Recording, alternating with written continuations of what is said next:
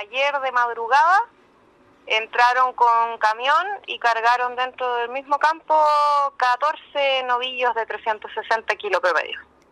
Sí, hace como tres años atrás nos habían robado 15 eh, más chiquititos, de 280 a 200 kilos. De la misma forma. También entraron eh, con camioncitos y se los llevaron con fardos de trocitos los animales y los subieron dentro del mismo cargadero del campo.